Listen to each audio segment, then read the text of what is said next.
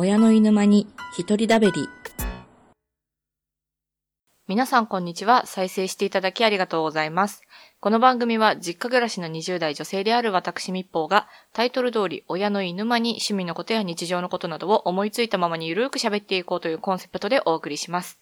というわけで改めまして密報です。親の犬間に一人だべり第13回目です。はい。えー、ツイッターの方では確かね、当日つぶやいてたと思うんですけれども、あの、11月4日がですね、実は私の誕生日でして、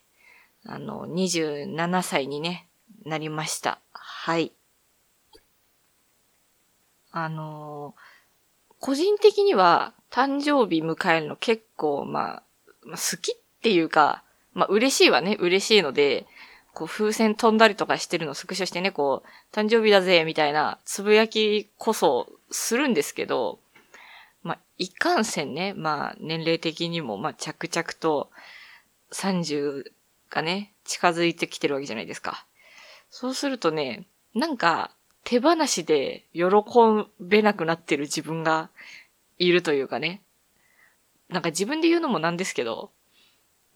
もうどう考えても思い描いてた27じゃないんですよ。こう、なんていうのかな、自分の性格とかこの立ち振る舞いとかがね、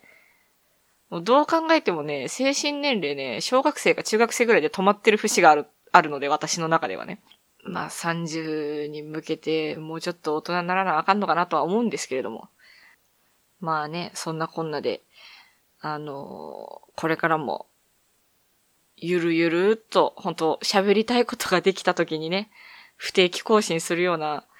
番組ですけれども、まあ、続けていけたらいいなと思っておりますので、あの、27歳のね、私密報もよろしくお願いします。というわけで、あの前回のね、燃えよ剣の話をしたときに、こう、ドラマの話も後々できたらな、みたいなことを確か言ったと思うんですけれども、あの、結果から言うとね、全然今期ドラマ見れなくて、まあ見れなくてっていうか、取りためてはあるんですよ。取りためてはあったんだけど、こう見てる時間がなかったりとか、こう、一話すら見れないまま溜まってっちゃって結局、なんかこう熱が冷めちゃったみたいなね、ことが結構多発しまして、こう最新回まで見た作品がかなり少なくなっちゃいまして、まあそんな中でも、私個人的に好きな作品とかね、もう時期的に言うと、あと数話で、まあ、最終回を迎えちゃいそうなこう時期ですけれども、ぜひあの、今からでも見れる作品はね、こう見てほしいなっていうのを込めて、ちょっと今回は秋クールのおすすめドラマを2つ、ほんと少なくて申し訳ないんですけどね、マジで見れてないんですけど、2つちょっと紹介したいのがあって、で、一つ目がですね、消えた初恋っていう作品で、で、これがテレビ朝日系列で、えっ、と、土曜日の夜11時半から放送してるドラマなんですけど、えっと、主演が、スノーマンの目黒蓮くんと、と先日ね、デビューしたばかりの、なにわ男子の道枝俊介くんがダブル主演でやってるドラマなんですよ。で、これあの、漫画が原作で、まあ、それの実写化っていう形らしいんですけど、これもね、あの、最初は、ジャニーズをプッシュするさ、こう、青春系のラブコメかなみたいな。少女漫画が原作のドラマってなんか私苦手で、どうせこう甘酸っぱキュンキュン系のイチャイチャラブラブしとるんやろみたいな、すっごい偏見の塊みたいなこうイメージを持ってたんですよ。そうなんだけど、1話を見たときに、もう1話から結構、サクサクとこう、話が進んでいく感じがして、こう見やすかったっていうのもあるんですけど、こう普通のラブコメかと思いきや、BL の気配を感じるというかね。1話の時点ですでに親って思う描写が結構あったんですよ。そう。で、これどうやら普通のラブコメじゃないなと思って見進めたら、ま、案の定、普通の恋をしてる子たちと BL っぽい恋愛をする子たちみたいな、こう、二組の話みたいなのが同時進行していくような感じになってて。で、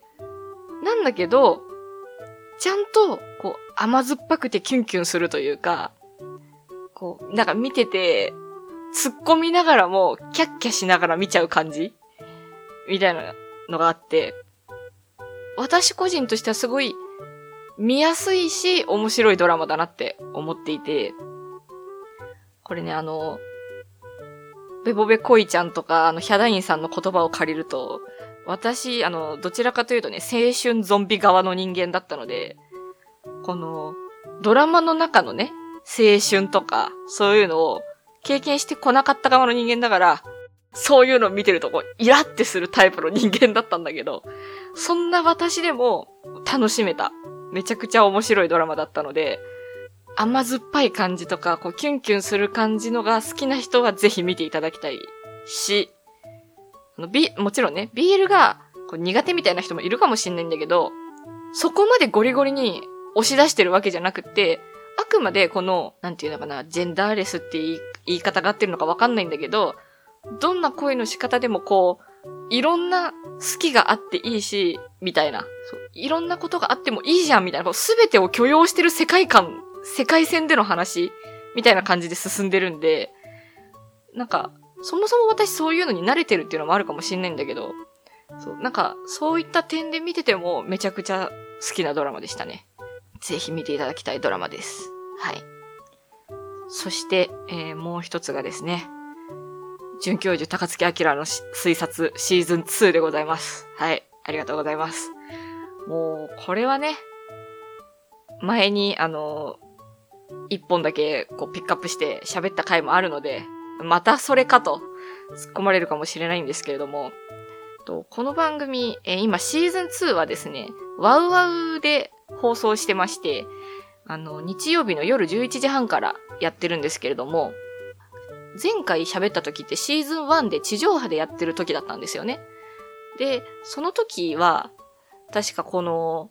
深町くんの、まあ、能力といいますか、深町くんの話に、フューチャーしつつ、謎を解きつつみたいな話だったんですよ。なんだけど、シーズン2からは、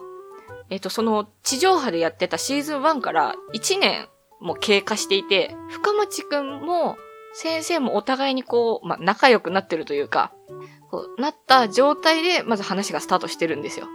そう。で、かつ、この話の主軸が、高月先生の過去になってて、この高月先生が背中にね、大きな傷を持っていたりだとか、青い目になってしまうっていうこう体質を持っていたりだとか、あと完全記憶能力を持っていたりだとかっていうね、こう、いろいろあるんですけれども、なんでそんなことになったのかっていうのを解き明かしていくっていうのが、このシーズン2になってまして、シーズン1の時は1話完結型でいろんな、こう、謎を解き明かしていく感じだったんですけど、シーズン2はどちらかというと、続きものになってるというか、1話完結型ではなくなっていて、で、このシーズン2から原作にもいないオリジナルキャラクターとして、寺内はじめっていう小池徹平さんが演じるオリジナルキャラがいるんですけど、まあ、そいつが何考えてるかわからない超怪しい悪そうなやつなんですよね。そう。で、なんかそれを、そいつの動きも気になるし、で、その高月先生のこのね、過去何があったのかっていうのも気になるし、シーズン1の時と比べると、やっぱミステリー色も強くなったりっていうか、このシリアス感が強くなっていて、より、こうシーズン1がポップすぎたかなっていう人にはシーズン2の方がもしかしたら結構シリアス味が強くて、ちょっといいかなと思うんですけれども、まあ、話的にはね、シーズン1からぜひ見ていただきたいんですけれども。そう、で、シーズン2もあと2話ぐらいかな ?2 話か3話ぐらいで終わっちゃうんですけれども。ほんとね、あの、シーズン1の時って、どちらかというとその、可愛いシーンとか、ポップなシーンが多めだったから、もうキャッキャしながら見てたみたいなとこがあるんですけど、シーズン2って、なんか、ずっとドキドキするシーンとか、苦しいし、苦しいシーンって言ったらちょっと違うかな。あの、とにかく終始、ピリピリしてる感じというかね、本当ポップなシーン自体は減ってるんだけれども、こう、高月先生の、この幼少期に迫るこの、徐々に徐々にね、幼少期に迫っていく感じが、結構、それはそれで私は好きで、逆にこれ残り数話でちゃんと終われるってちょっと心配するぐらい結構話がね、盛りだくさんなんですよ。そんなのでね、なんかそういうところも合わせてぜひ見ていただきたいですね。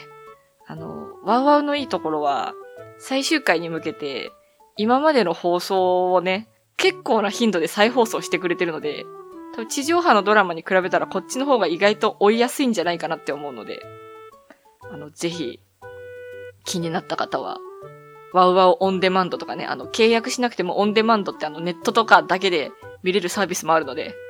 ぜひ、そちらからでも見てください。ゴリゴリの台まで申し訳ないけど、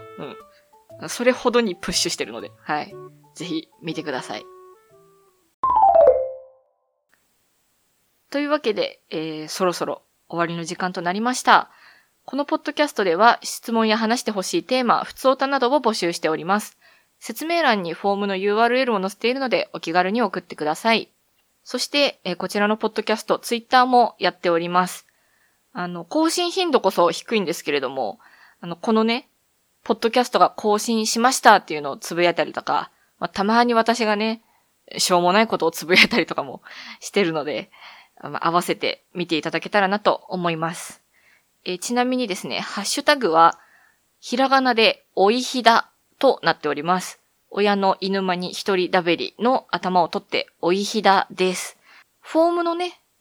方で感想を送っていただくのももちろんありがたいんですけれども、このハッシュタグをつけてつぶやいていただけたら嬉しいです。こちらも合わせてよろしくお願いします。そして、さらにですね、あの、こちらに関しては、Spotify の方だけになるのかな？と思うんですけれども、あの、各回のところに Q&A っていう形で、そこからも、あの、こう話してほしい質問だとか、テーマを、こう、送れるものをつけておいたので、あの、そちらからでもね、ぜひお気軽に送ってください。よろしくお願いします。というわけで、えー、最後までお聞きいただきありがとうございました。次回第14回でお会いしましょう。みっぽうでした。